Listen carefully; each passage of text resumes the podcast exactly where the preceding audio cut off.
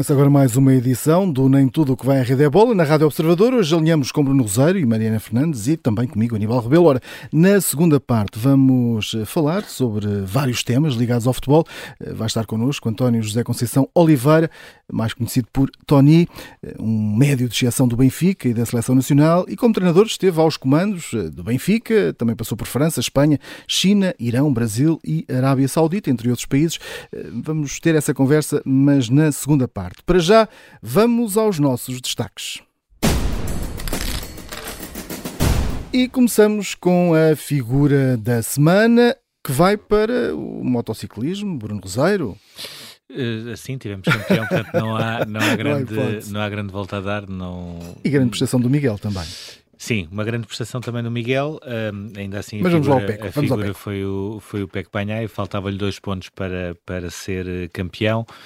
Um, diria que não teve bem noção daquilo que estava em causa nas duas primeiras voltas, andou a meter-se por caminhos que não valia a pena, ficou sem uma parte da, da asa da, da moto, depois percebeu mais valia estar, estar sossegado. Aliás, ele próprio, o próprio rendimento da, da própria moto foi, eh, ressentiu-se disso, eh, começou, não andou aquilo que podia, ainda assim com o nono lugar Uh, garantiu um título que era mais ou menos esperado. Também se percebeu rapidamente que o Quartararo não iria ganhar, portanto, por aí também estava mais uh, ou menos seguro. Não? É? Emocionalmente estabilizou, estabilizou a, a, própria corrida e consegue aqui dois feitos uh, importantes. um primeiro é o primeiro piloto italiano desde 72 a ganhar Uh, por uma equipa italiana. Portanto, tinha acontecido com o Agostini, que é o, ainda hoje o, o, piloto com mais títulos no, na principal categoria do motociclismo, um, e acontece agora com o Banhaia e na Ducati. E depois, ao mesmo tempo, um, acaba por ser quase uma vingança daquilo que o Rossi tentou fazer em 2010 e não conseguiu, ou seja, na altura em que ele fala com a Yamaha e diz ou eu ou Jorge Lourenço, Uh, para surpresa dele, a equipa diz: Ok, nós preferimos o Jorge Lourenço. Uh, ele acaba por ir para a Ducati uh, porque queria ser o primeiro italiano a ganhar com, com uma equipa italiana como tinha acontecido com o Agostini, não aconteceu, como é óbvio, nem, nem sequer andou perto disso, tanto que passados uh, uns anos voltou para a Yamaha, um, mas ainda assim este é o primeiro piloto saído da academia do, do Rossi que consegue chegar ao topo do, do MotoGP e portanto também por aí um, parece-me que é um dado uh, significativo e parece-me que não será uh, o último, porque me parece que existem ali vários pilotos na calha, aliás há um deles que para mim é a grande sensação deste Mundial, que é o Bastianini, que acaba em terceiro, que me parece que mais tarde ou mais cedo também vai lá, vai lá chegar ao título. Um, outras notas aqui desta última corrida, além também desse, desse terceiro lugar do Bastianini, porque o Spargaro acabou por encostar a moto logo na, na segunda volta. A queda do Miller, portanto teve a pior despedida possível da Ducati antes de ir para a KTM.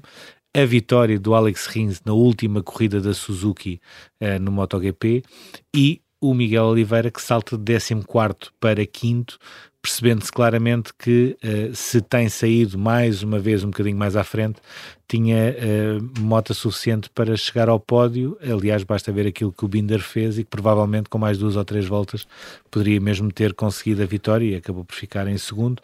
Ainda assim, uma grande despedida do, do Miguel Oliveira da KTM e, sobretudo, uma coisa que foi aquela que mais marcou, que foi o respeito das duas partes um pelo outro, ou seja, o respeito que a KTM revelou o respeito que o Miguel Oliveira revelou. Ficaram mensagens bonitas no final. O Miguel, que, que já está ali equipado agora com, com as novas coisas. Sim, sim, e deixa-me só dizer, eh, são mais do que mensagens bonitas, são mensagens verdadeiras. E neste mundo sim. do MotoGP não é fácil encontrar isso. E, e, acho que houve ali uma altura em que parecia que a coisa estava a tombar para o outro lado, ou seja, antes das coisas ficarem decididas, quando se começou a perceber que o Miguel não ia ficar na KTM, houve ali uma altura em que parecia que, que a relação não estava assim a ser extraordinária, mesmo a forma como o próprio pai do Miguel Oliveira apresenta as coisas, quando é ele que tem de vir falar, como o Miguel ainda não podia falar, existia aquela questão contratual, uh, e vem apresentar as coisas e dizer que a KTM apresentou uma proposta que só envolvia a equipa satélite, parecia que as coisas estavam a ficar assim com, com uma animosidade esquisita, mas a verdade é que seguiram um caminho uh, de normalidade e de, de quase de, de, fim de capítulo, que foi o que foi,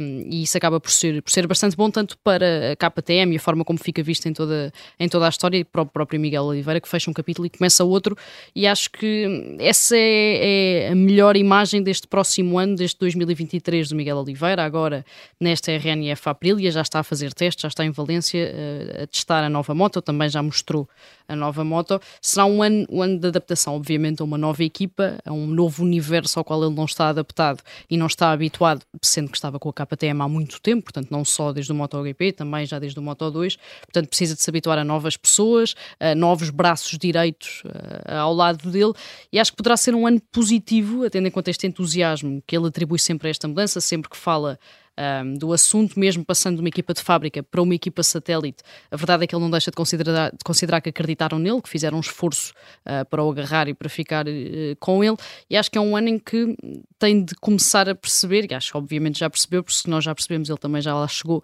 que o principal calcanhar daqueles, como dizia o Bruno também, é a qualificação, porque acho que se percebeu muito ao longo deste ano que se o Miguel tivesse conseguido qualificações um bocadinho melhores, tivesse Sim, arrancado um bocadinho mais acima, tinha conseguido mais pódios, tinha lutado por mais vitórias. Portanto, acho que é o calcanhar daqueles do Miguel, é as qualificações, é as posições em que arranca na grelha, porque já percebemos que em pista, com moto para isso, tem toda a capacidade para lutar pelos pódios. Pode ser que com esta Aprilia a coisa, a coisa melhor? Uh, sinceramente, não. há, há, há, as duas coisas, uma delas, oxalá eu, me, oxalá eu me engano numa delas. Acho que, uh, acho que a KTM vai estar muito forte no próximo ano, inclusivamente a equipa satélite. Viu-se viu esta moto, uh, viu esta moto acho vez, mesmo que vai estar muito coisa, forte. Sim. Agora, Aí depois a Aprilia parte... tem esta coisa, não é? Quando entra nestas, nestas competições, demora, pode até demorar a entrar e a preparar e não sei, mas depois eles, o objetivo deles é sempre o mesmo, é chegar e ganhar, ponto, ponto final. Sim, e acho que agora vão conseguir. Eu parece, acho que, ou, ou, seja, eu tenho algumas dúvidas em relação não sei se a esta, com os pilotos, mas mudança, menos... Eh, porque acho que a KTM vai mesmo dar o salto e vai investir para dar o salto, mas ao mesmo tempo parece-me que o Miguel Oliveira não terá dificuldades em mostrar na Aprilia que não é um piloto de satélite, sim. mas sim da equipa principal. Portanto, é, será... E as condições dizem que vão ser mais ou menos as mesmas que vão ter os pilotos de, de fábrica, quer dizer, é, é, o que se, é, o que se, vende né, dentro da, desta coisa. E foi sempre o que eles foram, Sim, eles, e que falo sempre eles, porque é sempre Miguel Oliveira o pai, mas foi sempre o que foi também veiculado, não é? Que a capacidade ou aquilo que seria dado a esta equipa, a esta equipa satélite, a esta RNF, seria o mesmo da, da equipa principal da Aprilia. Vamos ao nosso número, 26, eh, tudo por causa dos convocados que vamos conhecer na Sim, próxima vou, vou já dizer. Não, vou-te já dizer. Já, vai, vai, vamos embora. Vou não, vamos. Então vai, vou, uh, vou, vou, apontar, vou apontar.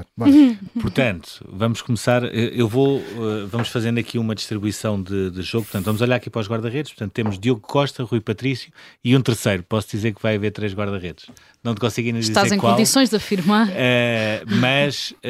qual é que seria assim a aposta? Vamos embora. Anthony. Eu uh, eu sou sincero, eu, eu, vou, eu escolheria um que não vai. Portanto, então. eu escolheria o Rui Silva, acho que vai okay. o José Sá. Okay. Eu escolheria José Sá também, uh, acho que vai José Sá, escolheria José Sá, porque acho que apesar de tudo uh, está a um nível bastante. O Wolves não está, mas ele está a um nível bastante elevado uh, no Wolverhampton, numa Premier League, acho que faz alguma diferença. Vamos aos próximos. Depois, laterais, acho que aqui não há grandes dúvidas: Diogo Dalot, João Cancelo, Nuno Mendes, Rafael Guerreiro.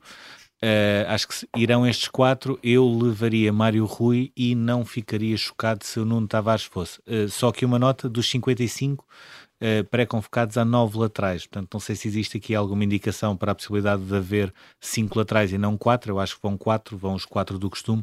Acho que o Mário Rui está a fazer uma época que merecia estar no Sim. Campeonato do Mundo. Eu acho que Fernando Santos vai levar 4 também. Acho que não vai incluir aqui o quinto, apesar dos 9 que estão no, nos 55. Acho que leva 4. São estes 4, Dalu, Cancelo, Nuno Mendes e Rafael de Guerreiro, apesar da boa temporada mais Rui, apesar do bom nível também nesta altura de Nuno Tavares no Marselha Uh, e acho que é preciso sublinhar também uh, o facto de termos nesta altura, se calhar, uh, dois dos melhores laterais direitos a jogar neste momento no mundo. O João Cancelo, obviamente, já sabíamos. O Diogo Dalu está a um nível bastante elevado no Manchester United e é preciso recordar que no último europeu o Dalot só foi uh, porque o Cancelo acabou por estar positivo à Covid-19, portanto nem sequer estava no primeiro lote de convocados e agora parece-me é um dos indiscutíveis, portanto um grande salto do Diogo Dalot uh, no espaço de dois anos. E onde eu acho que vai correr muita tinta é aqui na, no miolo, no miolo da, da, defesa. Centrais, como é que vai ser?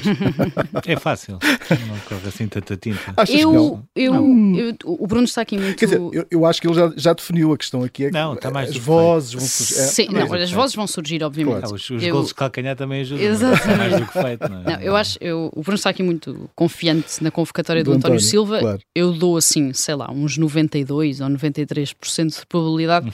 mas não estou completamente certa que Fernando Santos leve António Silva. Acho que acaba por ser, e vou pôr muitas aspas nesta palavra, mas acho que acaba por ser fácil levá-lo se partir do princípio de que não vai jogar. Ou seja, que é um jogador que vai para ser o quarto central, que não vai jogar, para se habituar à mas seleção. O Pep, vai, vai, o Pep, o Pep vai, tá vai estar. Também o Pep posso, está, posso, estou em condições de afirmar.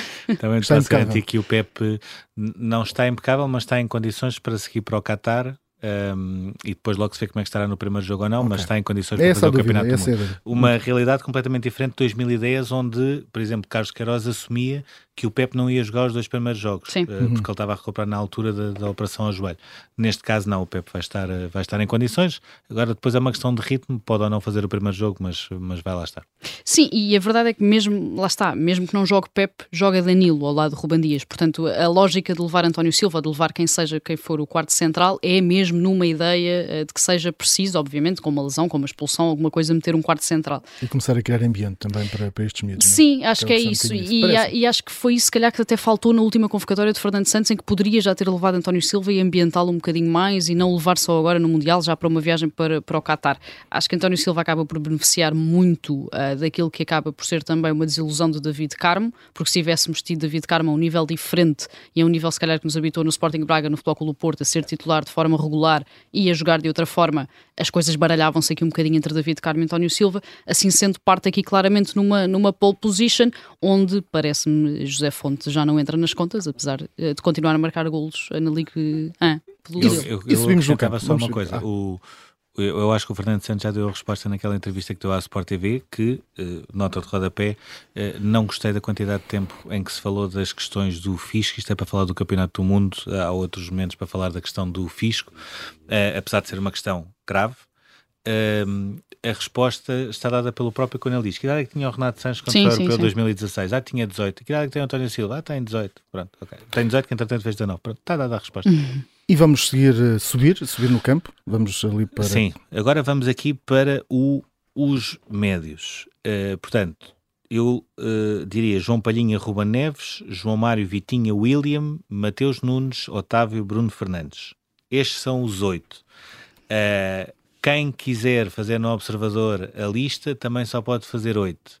Eu vou acrescentar aqui um fator novo. Acho que vão nove médios e acho que o Renato Sanches também vai. Acho que o Moutinho não conta e acho que o Florentino só depois do Mundial.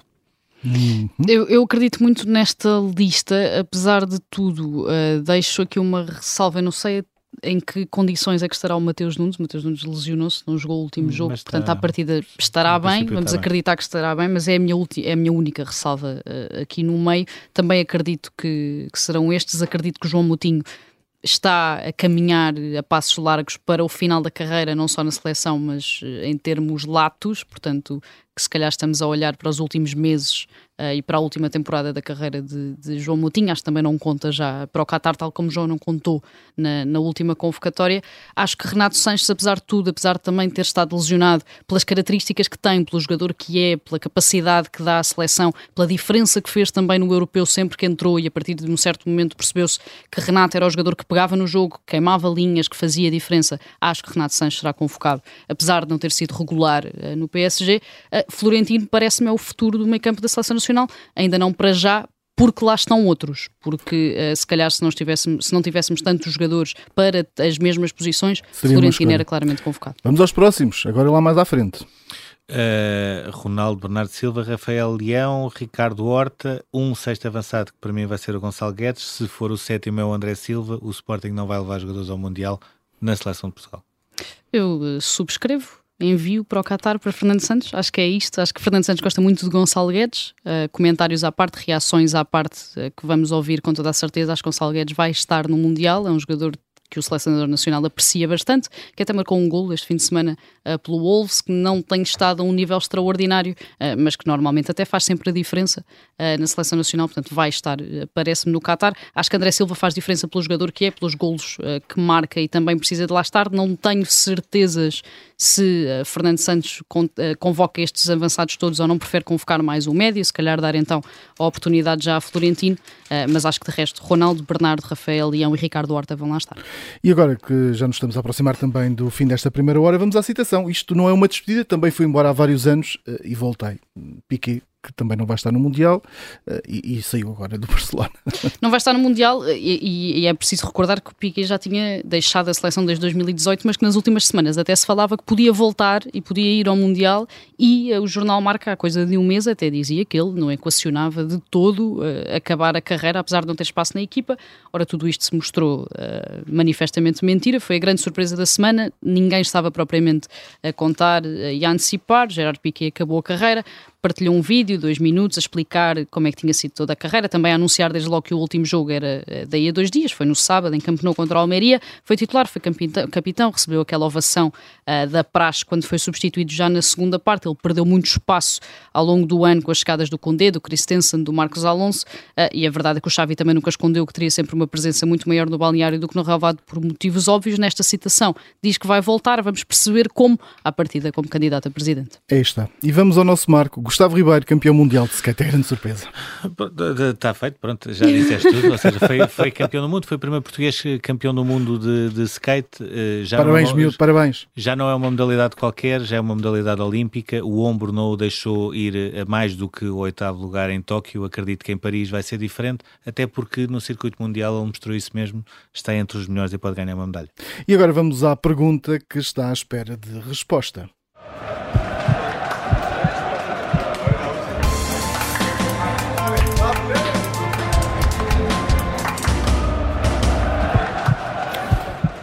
Um minutinho à Sporting para saber então o que é que vai acontecer aqui, uh, como é que vai o Sporting definir objetivos. 12 pontos de atraso, sair fora da, da Champions e da Taça de Portugal. O que é que vai ser daqui para a frente? Sim, a, a primeira coisa é, em termos internos, terá de ser decidido se Ruben Amorim vai ou não ficar. Uh, e não é em junho, como ele costuma fazer, tirar uma semana para decidir se fica ou não. Tem de ser em janeiro para perceber até que ponto é que, hipótese A, acha que houve um fim de ciclo, vai sair no final da época e não vai sair antes, é no final da época. Hipótese B, uh, ele tem capacidade para continuar neste ciclo onde vai lançando jogadores, os melhores jogadores vão sair no final da época por questões financeiras, vai ter de reformular a equipa, etc, etc. Parece-me que a parte do fim de ciclo está, se está a aproximar. O segundo ponto, vale a pena apostar as fichas ainda esta época, uh, fazendo algumas contratações, tendo em conta que existe também uma Liga Europa, ou projetar a próxima temporada 22-23 à semelhança do que aconteceu em 19-20, quando o Sporting fez os últimos uh, eh, 10 jogos, que foi aqueles jogos a seguir à pandemia, já a preparar uh, a próxima época. Diria que vai haver algumas, uh, vai haver possibilidade de entradas, vai garantidamente ser reforçado o meio campo, tenho dúvidas que chegam avançado. E aí é que vai ser uma questão que, que cá estaremos para ver se uh, Ruben Amorim vai ou não admitir que faz falta mais um avançado ao Sporting. Uh, no verão ele considerava que não, vamos ver se vai mudar uh, essa opinião. E depois há aqui um ponto importante que eu acho que mudou tudo em relação a esta guerra da direção, claques, etc., que está cada vez mais latente, ou seja, no jogo com o Vitória de Guimarães foram muitas as manifestações. Há aqui um ponto que mudou, que é as claques, não é só a Juventude Leonina, as claques chegarem-se à frente e dizer nós estamos com o Ruben Amorim, nós estamos com o treinador, nós estamos com os jogadores, a culpa não é deles. Portanto, se a culpa não é deles, a culpa é de alguém. E, portanto, cada vez mais vai, vai deixar de haver a narrativa do as claques prejudicam a equipa, prejudicam o treinador, prejudicam o trabalho. Um, e, e temo que aquela estabilidade que o Sporting tinha em termos internos, que se vá diluindo com o tempo uh, e que isso depois possa afetar a própria vida cotidiana do clube. É um tema que uh, vai dar ainda muito pano para mangas, nomeadamente depois do Mundial de Futebol. Nós, aqui na segunda parte, vamos falar com o António Oliveira, o Tony, antigo jogador do Benfica e da Seleção Nacional, com uma carreira de treinador que já o levou a várias ligas internacionais.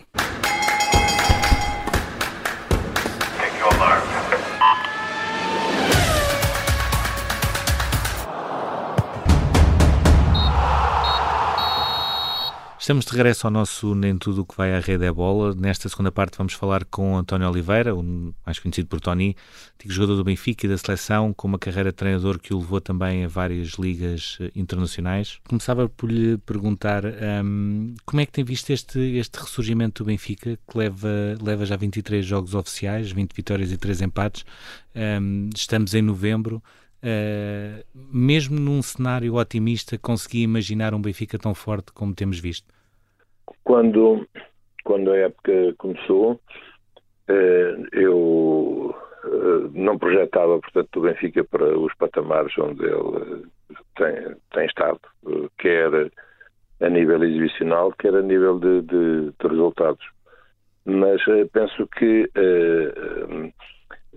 a escolha eh, cirúrgica que, que, que houve na, na, construção do plantel acabou por eh, determinar a escolha cirúrgica do plantel e, naturalmente, também do, do treinador.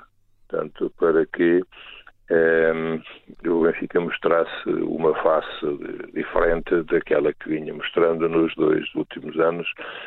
E, e, por isso eh, com mesmo eh, trabalhando nas circunstâncias em que todos os clubes tiveram que trabalhar, porque uh, os moldes das Champions uh, uh, este ano foram diferentes, fruto do Campeonato do Mundo, portanto, uma densidade competitiva muito grande.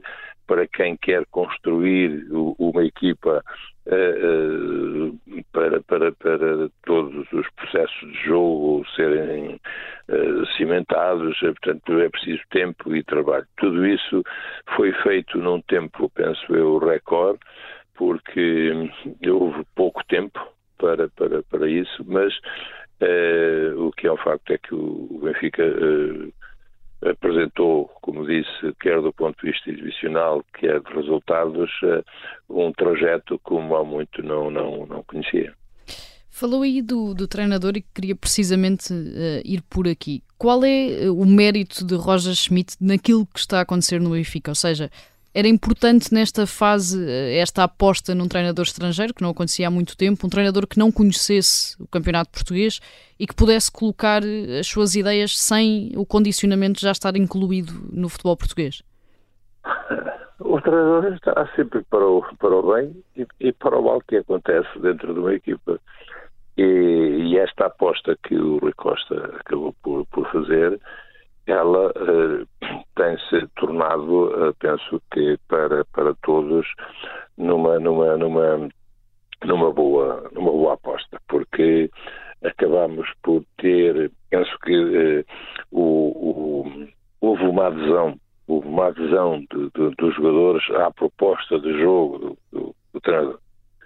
E, e, penso que contribuiu muito o, o compromisso de todos uh, para que uh, este trajeto uh, que está a acontecer tenha tido até agora, portanto, sucesso. Não sei se vai ganhar ou não o campeonato, não sei se vai ganhar ou não outras provas, mas o que é certo é que o, o, o Roger Schmidt devolveu ao Benfica e aos jogadores do Benfica uma alegria de, de, de, de jogar que como não se via. E isso penso que uh, está na, na, na, na, razão deste, deste trajeto, porque eu, eu um pequeno exemplo, eu, eu, todos se lembram daquele golo do, do Rafa, em que corre quase 80 metros com a bola, faz o golo e depois pergunto-lhe no final do jogo o que é que ele pensava daquele golo e ele quase que encolheu os ombros. E agora, no jogo contra os Chaves, ao fazer o quinto golo de cabeça, vê-se a maneira esfuzente como ele, como ele festejou uh, o golo. Portanto, isso traduz um estado de alma, um estado de espírito, fruto não só daquilo que é o trabalho de campo, mas também da forma de condução de uma equipa, da forma uh, como até um germânico, como é portanto, Roger Schmidt, aparece a, a, a, dar, a, dar abraços aos jogadores, a beijar os jogadores, portanto, a, aquele ar esfíngico que ele tem durante, durante, durante o jogo, mas que se transforma no, nos, nos finais dos jogos. e depois a, sua, a sua comunicação é um, é um não, não, não, não, não, não se põe em bicos dos pés, ele, ele, ele tem um discurso uh, uh, tentando apagar a euforia que vai nos adeptos, fruto deste trajeto todo, uh, o conhecimento que mostra do jogo e, de, e, de, e das pessoas, porque os jogadores são pessoas os jogadores são humanos, portanto, há aqui um conjunto de, de, de, de fatores que, que, estão na bagagem de, Roger Schmidt que são fundamentais para, para, para, para uma equipa, como é a comunicação, como é a liderança, como é o conhecimento. E tudo isso ele tem trazido e tem posto em prática e os jogadores aderiram a essa proposta de jogo. Aproveitando um, exatamente essa deixa, perguntava-lhe se, um, tendo em conta que o Benfica acaba por ser a equipa dos grandes que menos roda, mas ainda assim que melhor fisicamente uh, está, porque continua a jogar com a mesma intensidade uh, desde o início da época, perguntava-lhe se esse fator anímico tem sido o fator diferenciador em relação às outras equipas e perguntava-lhe também se acha que esta paragem no Mundial poderá, de certa forma, uh, voltar a equilibrar as forças no nosso campeonato. Pois, esta, esta paragem do campeonato é uma, é, vai ser uma situação nova para todos, para jogadores e para treinadores, porque hum, penso que é a primeira vez que um campeonato do mundo é disputado a meio, digamos, a meio da época, da época normal. E daí que haja que uh, se adaptar, portanto, a essa, a essa nova, nova, nova realidade e depois também vendo uh, quantos jogadores é que de cada, de cada, de cada, de cada equipa estarão ao serviço das diversas seleções no, durante o Campeonato do Mundo. Isso uh, é, é, é, um, é, um, fator que pode ser influenciador em relação àquilo, porque ainda praticamente está jogado um terço do, do, do campeonato. Uh, em relação à forma como, como Roger Schmidt agarrou uh, uh, inicialmente em 38, salvo erro, foi 38 jogadores, até algumas críticas que foram feitas e agarrou nesses 38 jogadores e os levou para, um estágio, para o estágio e daí começou, eh, portanto, a preparar um objetivo primeiro que era que era a qualificação para a Champions. E ele não havia muito tempo. E ele agarrou num 11 base, que foi praticamente aquele que nos jogos que antecederam, portanto, a época, ele definiu praticamente aquele 11 e foi com esses que e fez, estou-me a lembrar, fez quase sempre 45 minutos com aquele 11 base. E que depois recebe uh, incorpora o Enzo Fernandes, que uh, felizmente para o Benfica viu o River Plate uh, ficar pelo caminho na, na, Taça Libertadores, porque esse foi, foi realmente um trunfo muito forte que, que, que chegou ao Benfica e que pegou, e que pegou destaque. E, e, que tem dado, portanto, esse, essa, essa base escolhida por, por Roger Schmidt acabou por, por ser aquela que eh, eh, praticamente ela, ela, ela fez com umas ou outras, eh, uma outra lesão, uma outra alteração, como na, na lateral direita, por exemplo, uh, ou, ou Bá ou Gilberto, portanto, os centrais que haveriam uma outra lesão, mas a base ela, ela, ela, ela estava lá e tem dado, do ponto de vista físico, uh, respostas, até porque com as vitórias a confiança instala-se e até eh, eh, com essas mesmas vitórias até a equipa até parece menos cansada. E menos cansada também eh, porque o, o, o, o modelo de jogo que, que, que, o, que o Benfica adotou é, é, um modelo de jogo que pode ter eh, várias situações onde você, quando, quando tem a posse de bola, você pode recuperar tendo a bola. Em vez de andar atrás dela, em vez de andar, tem a bola e daí que pode até desgastar-se menos tendo a bola.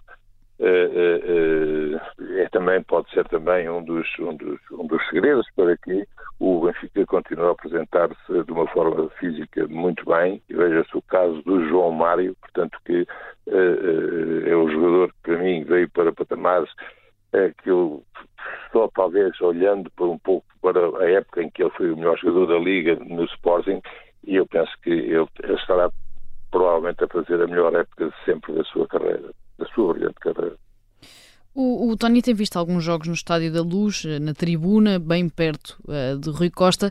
Perguntava-lhe como é que vê, como é que olha para esta ascensão que ele teve, uh, desde o miúdo que o próprio Tony treinou, antes de ir para a Série A, para a Fiorentina, para o Milan, e que agora uh, chegou a presidente do Benfica e faz questão de ter todas as figuras do clube por perto. Perguntava se lhe dá algum conselho também, de vez em quando. Eu acho, eu acho que esta, esta chegada do Rui à, à presidência do Benfica uh, pode ser também uh, um, um, momento de. Eu não, não direi que, que, todos os clubes passarão a ter antigos jogadores nas suas, uh, como presidentes, mas, mas penso que pode ser um, um, um momento também de viragem do, do, de, em relação a, e vislumbra-se, ou pelo menos em entrevistas aparece uh, uh, uh, nomes como o, o, ainda agora o Figo, que, que, que não descarta, portanto, uh, uh, poder vir a ser um dia presidente do, do, do Sporting. E isso, essa, essa chegada do, do, do, do Rui e, e ele, ele, ele teve essa, essa preocupação de ter num espaço que deve ser um espaço da história da história do Benfica e, os, e, e, não é só história feita por jogadores do Benfica, a história é feita com dirigentes, alguns que ao longo da, da história do Benfica deram muito do seu, do seu do seu esforço, da sua dedicação e esse é também um espaço para, para, para, para, para, gente com história. E eu penso que o Rui, ao, uh, penso que, uh, sei lá, em todos os jogos andarão ali entre 25, 30 jogadores que, que passaram pelo, pelo, fizeram história dentro do Benfica e que, uh, naturalmente, o, estarão sempre com o Benfica e estarão sempre eh, com e torcerão sempre pelo êxito do, do, do, do Rui Costa, porque eh, é importante para, para neste, neste seu primeiros tempos de, de mandato, ele tem pouco mais de um ano de mandato, eh, eh que eh, tenha, tenha, tenha sucesso, porque eh, se esse sucesso não surgir, aparece, aparecerão sempre fantasmas, quer dizer, que nada contribuem para que o Benfica seja um clube estável e, e, sem, e sem conflitos, porque uh, um clube dividido nunca será um clube uh, forte. E, e interessa é que sejamos todos à volta de um, de, um, de, um, de um, presidente, quer ele hoje seja Rui Costa, espero que continue por, por vários anos, quer seja, seja outro, desde que, portanto, ele eh, perfile, portanto, os valores de, que são os valores do, do, do, do, e os princípios, portanto, do Benfica. O, olhando para os miúdos nesta altura da formação, temos um, um Florentino que voltou e pegou destaca depois do empréstimo que teve em Espanha. Temos também a ascensão do António Silva. Perguntava-lhe se, se acha que nesta altura, uh, e até pelo momento que atravessam, se já são hipóteses de seleção, e ao mesmo tempo, como dizia Fernando Santos, uh, ainda tem esperança que o telefone do, do selecionador toque o número do Rafa? Não, o, em relação ao Rafa, penso que, uh, acho que não vale a pena estarmos a sequer, portanto, a, a, discutir uma situação onde o jogador foi tomou uma, uma posição que me parece pareceu irreversível e, portanto, acho que, que, que, que, não, não quando na quinta-feira forem anunciados os 26 nomes, o Rafa não estará lá com certeza. E, em relação ao Florentino e ao António Silva? Em relação, em relação a, é um cenário diferente, apesar de tudo. Claro, eh, eh, eu acho, acho que o, o Florentino que foi, fez parte do, do, do leque de, de, de, jovens que naquela altura uh, ajudaram Bruno Lage e o, e o Benfica a serem campeões. Depois, estranhamente, o, o, o, o Florentino sai da órbita do, do dos, dos titulares, uh, vai fazer um pouco o trajeto, uh, o caminho das pedras e, e volta e, e, volta, volta um, penso que refinou mais aquilo que ele tinha uh, como jogador. É, é, um jovem que continua, penso que, a evoluir para, para e pode ainda chegar mais, mais além. Tem sido ele e, e ele e Enzo Fernandes, para mim, o, o, o futebol do Benfica passou, este futebol do Benfica passou muito também pelos dois homens do meio campo. Esses dois homens do meio campo eh, mudaram o paradigma do futebol do Benfica. Não, foi, não foram só esses dois, mas o contributo deles foi muito determinante para que eh, eh, o futebol do Benfica eh, se diferenciasse dos, do, do, dos, da, das épocas anteriores. O António Silva fez nem meia dúzia de jogos fez na equipa B, mas os jogos que tem feito na equipa A deram-nos, e fruto de lesões, porque esta fruto de lesões é que é possível termos o António Silva a jogar. E, ele, em cada jogo que, que, que, que lhe surgiu essa, essa oportunidade, ele veio, vem-se afirmando. Com alguns erros, naturalmente. Fez agora 19 anos, mas de uma personalidade fortíssima, não se deixando abalar por esses pequenos erros que irão fazer parte do seu crescimento, mas ele é já um valor firme, mesmo ainda com, se calhar ainda tem 10 jogos, não sei se tem pouco mais de 10 jogos né, na equipa A, mas é um valor que o, já afirmado, quer dizer, quer no Benfica e, e, e penso que penso que poderá estar no lote dos, dos, dos 26. O, o Tony passou também quatro anos no Irão, acabou também por, por abrir a porta para outros treinadores portugueses eh, que também têm tido sucesso, como é o caso recente do Ricardo Sapinto, que acabou de ganhar a Supertaça.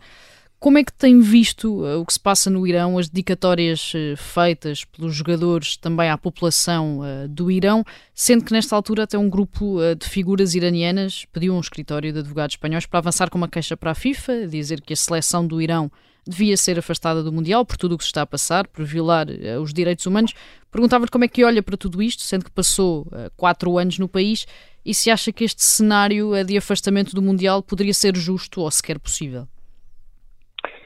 Olha, eu, eu passei realmente quatro anos numa zona que e, e eu nunca, eh, nas minhas abordagens, eh, fiz acerca ponto de vista político do que acontecia, portanto, no, no, eh, no Irão. A minha zona e, o, e o, no fundo, o trator era uma bandeira de 40 milhões de adeptos. E esses 40 milhões de adeptos é, é, é de uma zona, digamos, quase que independentista, percebe?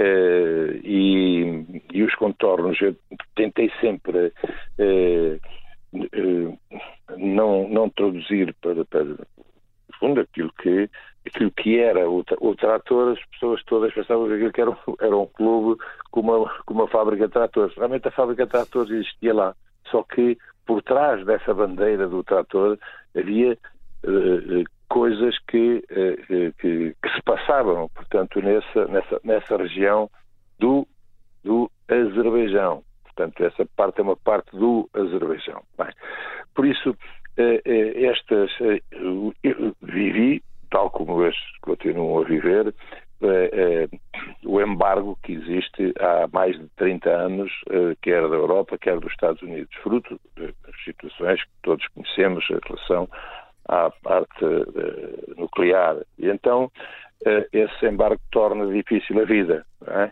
Portanto, e quem com todas estas com todas estas sanções e estes embargos, isto reflete é, é no povo tem sido uma coragem, o Taremi tem sido uma coragem que uh, uh, quem, quem, quem, quem, percebe e sente que a juventude de, de, de, daquele país quer, quer, quer a mudança.